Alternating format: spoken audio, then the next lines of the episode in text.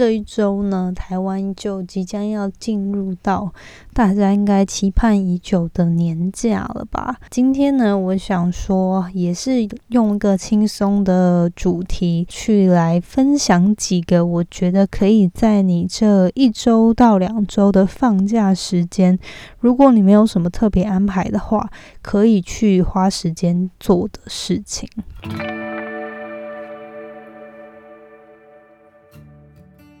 Hello，你现在收听的节目是《那些学校没教的事》，我是 Janet，是这个节目的主持人。在这里，我们会分享各种关于自我成长以及打造软实力的实际应用工具与心法。我致力于分享如何学习那些传统教育没有教导我们，但是可能影响我们达成人生成就的各种技能。这个节目会透过我分享个人的经验和心得，以及采访在生活中已经创造他们独特个人成就的人，来分享他们的故事与见解。那现在就让我们一起开始学习那些学校没教的事吧。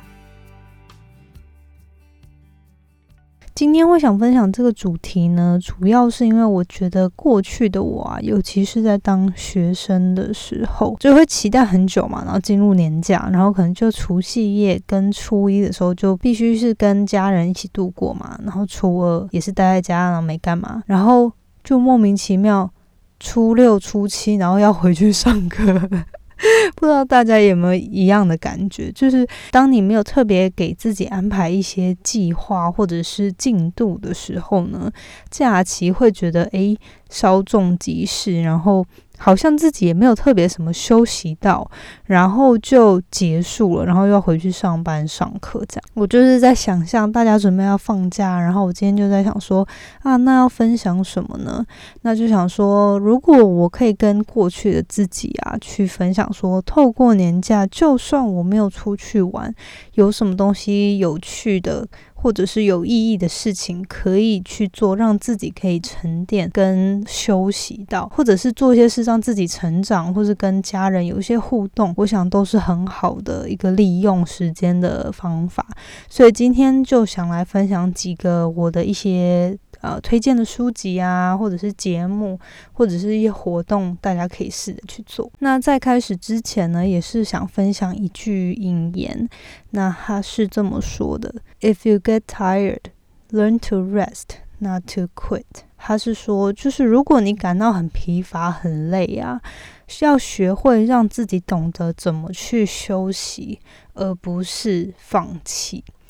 我觉得这句话就是跟呃人生中各种事情都。一样，就很多时候我们在，比如说现在经营自己的 podcast，或者在工作上，很多时候要有一些进展啊，或者是进到下一个阶段，都会花非常久的时间跟精力，然后可能不如自己预期的发生的快，或者是顺利的时候，就很想要全部就是撒手，然后就说啊，算了啦，反正我就是不够聪明，我就是不够好，就想要放弃。可是我觉得很多时候其实都是那最后一里路，成功就在。眼前的，可是是我们最后最容易、最脆弱，然后最想放弃的时候。所以呢，这一句话，我觉得也我要常常提醒自己，就说，很多时候会觉得，诶，好像成效没有自己想象中的快，或者是好的时候，会觉得很沮丧、很失落，然后不知道做的事情到底有没有效的时候呢？学着让自己去休息，而不是放弃。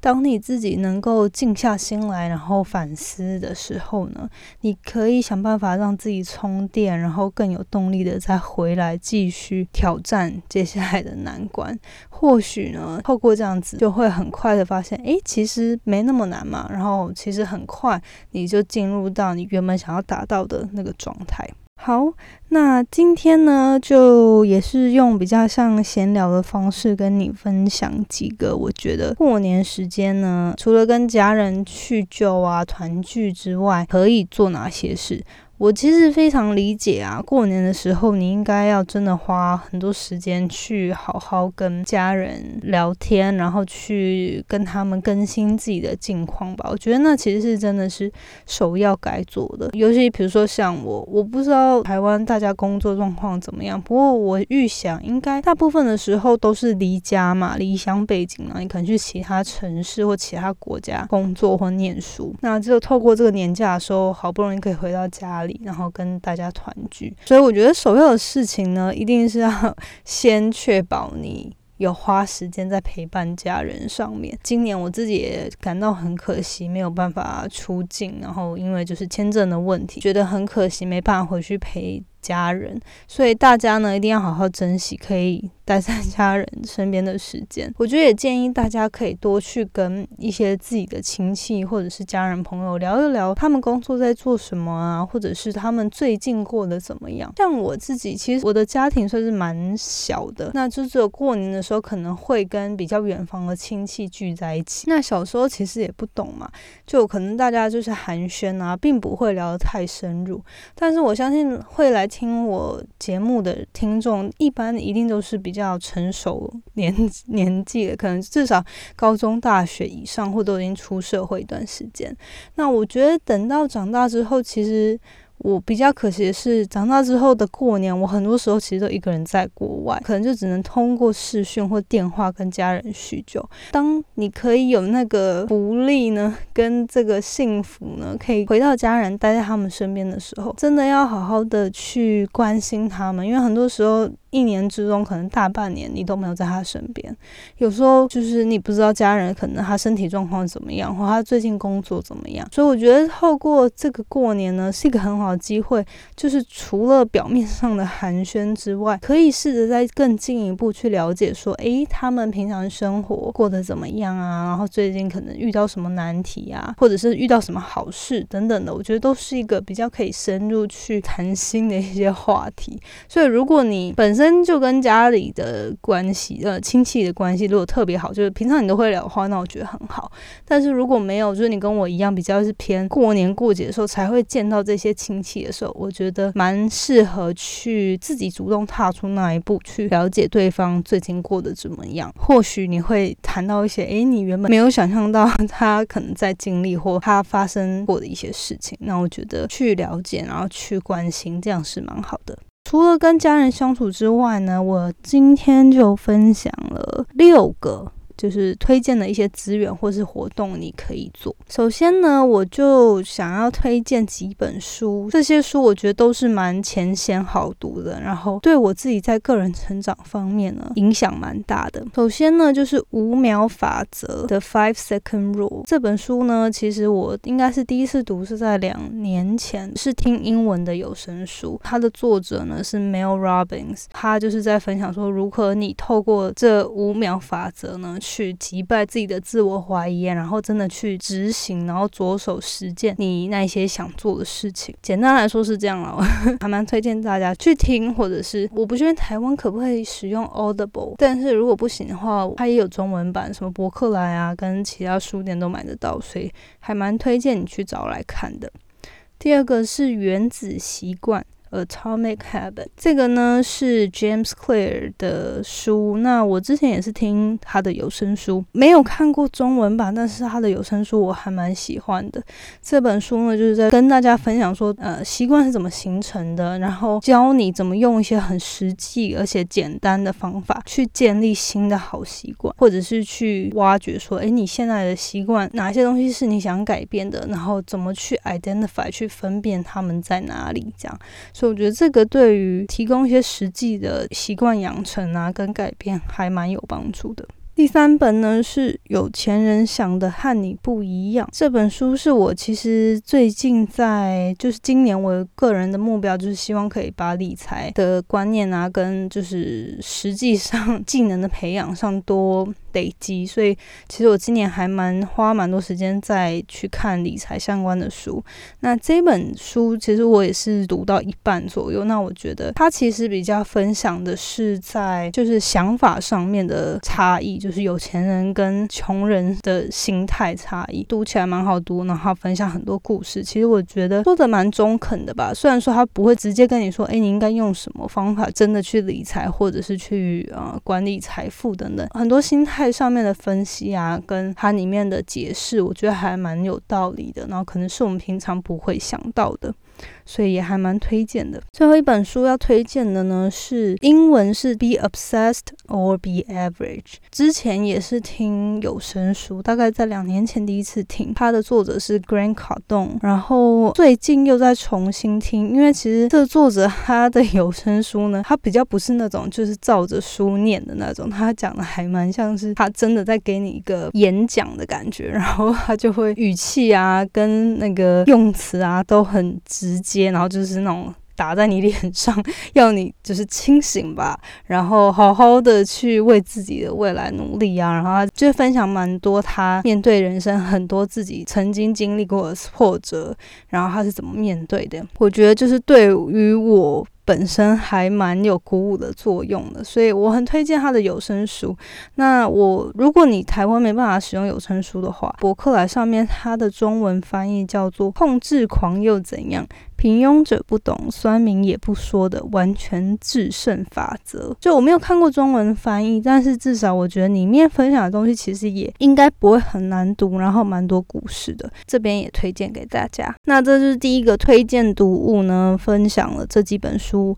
如果你有空的话，可以去找来看一看。第二个呢，是我还蛮推荐，假设你有几天就没事啊，可以去开始做做看子弹笔记。子弹笔记的用法呢，我之前有在 Q&A 第一次 Q&A 分享过。那其实我还蛮简单做分享，因为其实这个。子弹笔记呢，我一直以来都是用很基本的方式去使用。我刚开始会想开始呢，是因为有一次去喝咖啡的时候，我一个朋友就我就拿电脑的工作，然后我朋友就拿出他的子弹笔记开始写，然后画画格子什么的，然后我就想说，哇天哪，怎么有人这么认真写 journal，还要就是写日志，他还要自己画格子。然后就开始去想说，哎，到底子弹笔记是什么？后来就在 YouTube 上面看到有一些创作者呢，他会分享他们自己怎么创造他们子弹笔记很漂亮的插画、绘图等等的。然后我就很喜欢一个 YouTuber 叫做 Amanda Rich Lee，他的 YouTube 影片呢，就是分享各种每个月他是怎么画他的子弹笔记。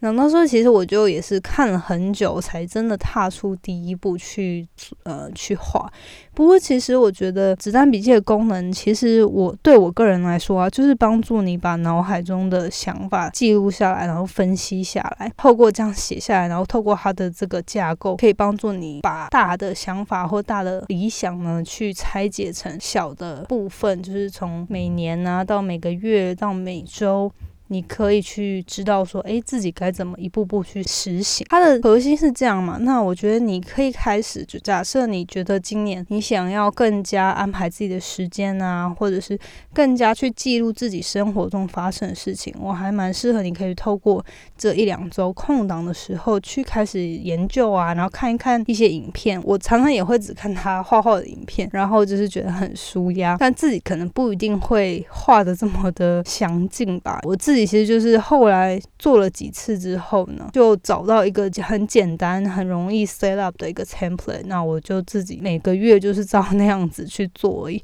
只是有时候特别想要做些嗯 creative 的表达的时候，才会去找他的一些影片，然后想要跟着他一起画。这样。第二个呢，就是说，如果假设你对这个有兴趣，然后你也觉得今年想要多记录自己的生活，欢迎你可以用年假的时候开始去做这件事。第三个呢，是来推荐我最近喜欢的影集跟电影。接下来这个呢，是我最近在 Netflix 上面喜欢上的一个动漫，中文应该叫《排球少年》啊，然后反正它英文是翻《High Q》。然后其实我平常就是从小，其实我妈是不太让我看那种卡通啊跟动漫什么的，所以我其实一直以来都没有习惯会去找动漫来看。可是呃，有一次就是我反正我男朋友在看，然后他就开始狂。看，他说：“诶，这真的很好看。”然后我就半路开始跟他一起看，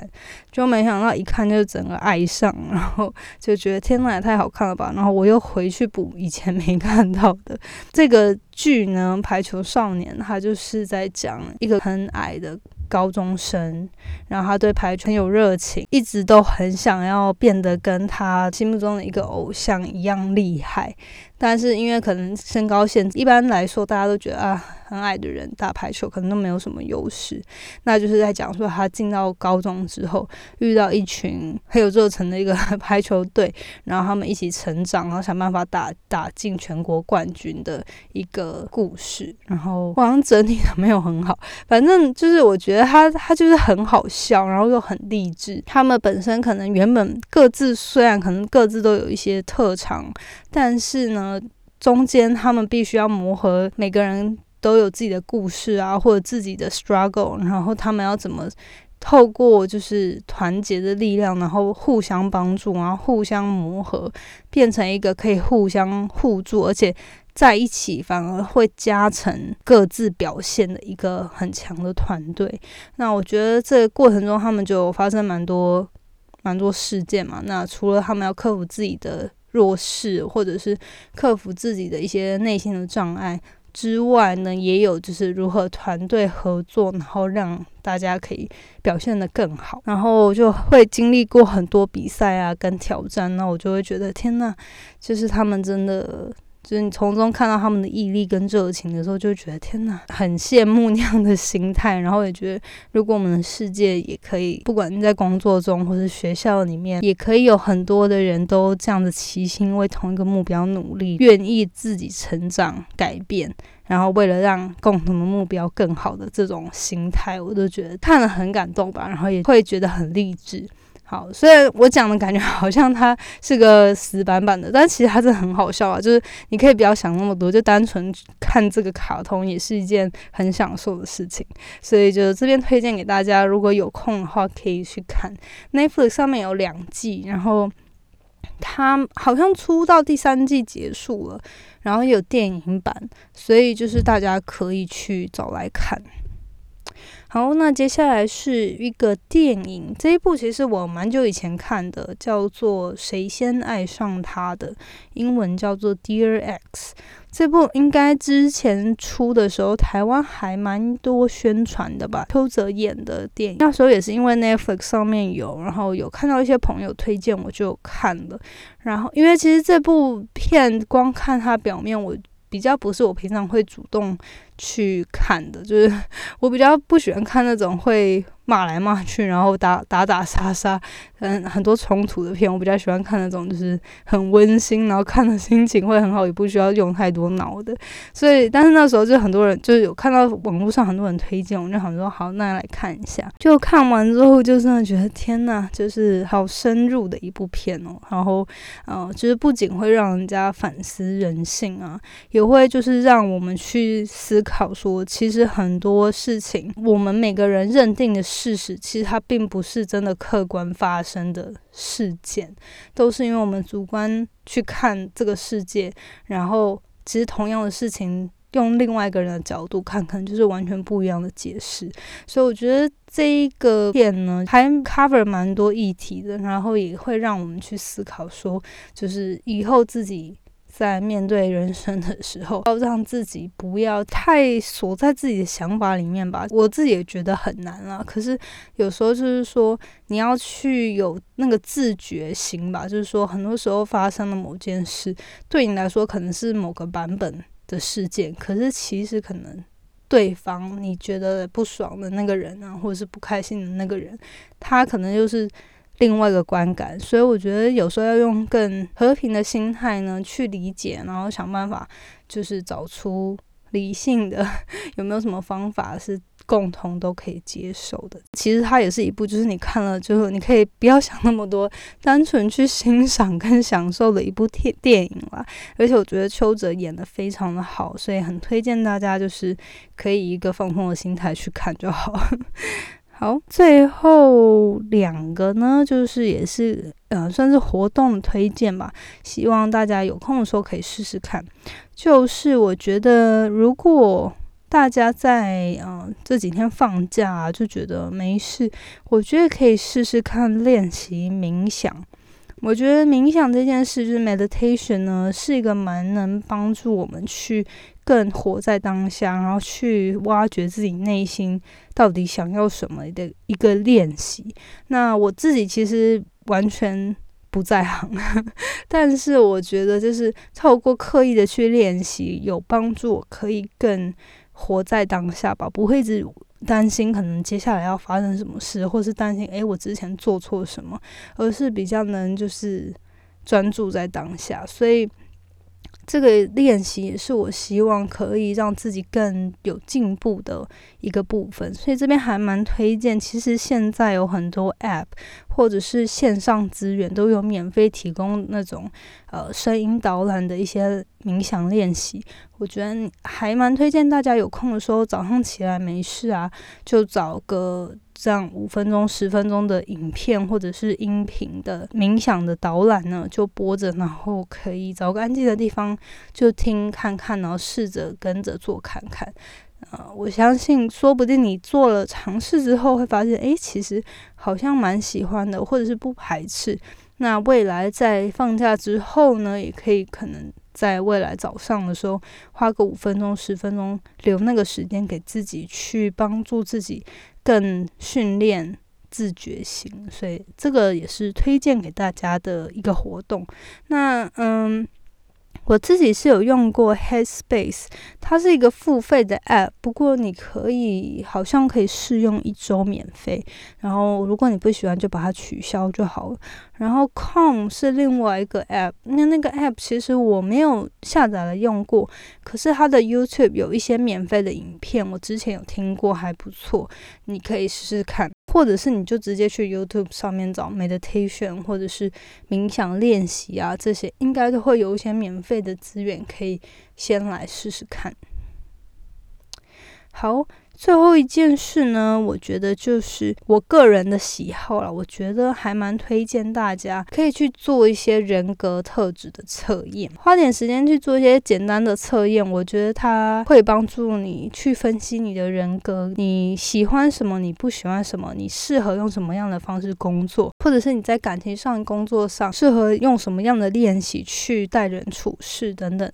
我觉得我很喜欢，就是透过人格练习去了解我自己是什么。什么样的人，然后也去了解其他人，就是可能会假设都我们大家都做同样的练习，然后会很好奇其他人的结果是什么。就像是我们刚认识其他人的时候，可能会问说：“哎，你是什么星座？你是什么生肖？生肖我是不会看的，但一般就是问说：哎，星座是什么？就是稍微去了解一下哦，这个人大概是什么样的个性。那我觉得透过人格特质测验呢，可以更有科学根据吧，就是更清楚去分析。说，诶，你你是什么样的人？然后你可能喜欢什么样的环境，什么样的做事模式等等的。所以我觉得还蛮推荐啊。这边就分享两个，第一个呢是十六型人格测验。这个测验呢已经问世很多年了，然后它也有中文的版本，所以你去它的网站，你可以语言选择中文，然后就做它的一些问题，大概十五二十分钟吧。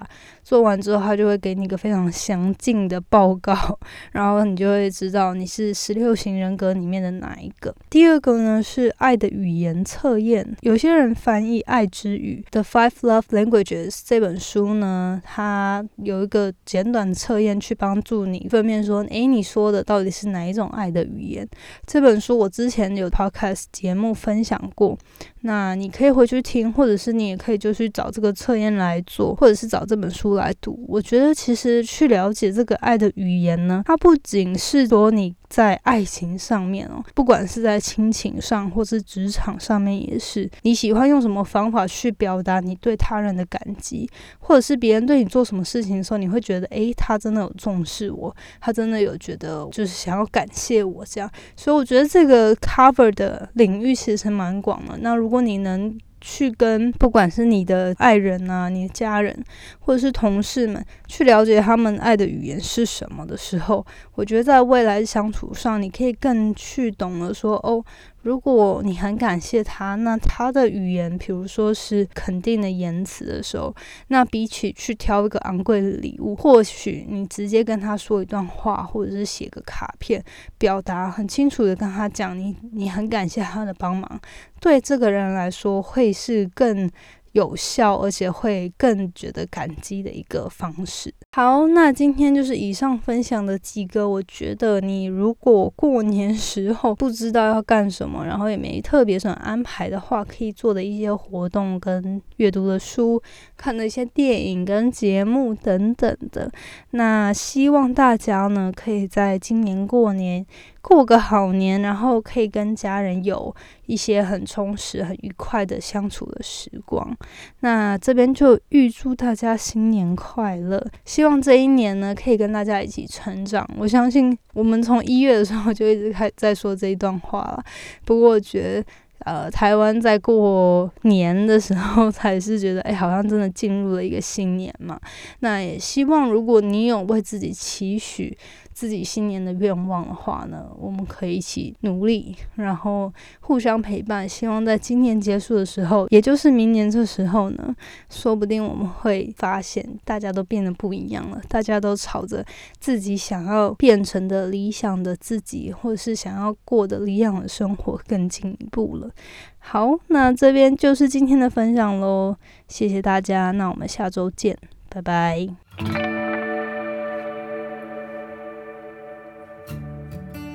最后，谢谢你收听那些学校没教的事今天的节目。你的反馈是我持续经营的动力。我也很希望可以听到你对于这次节目的想法，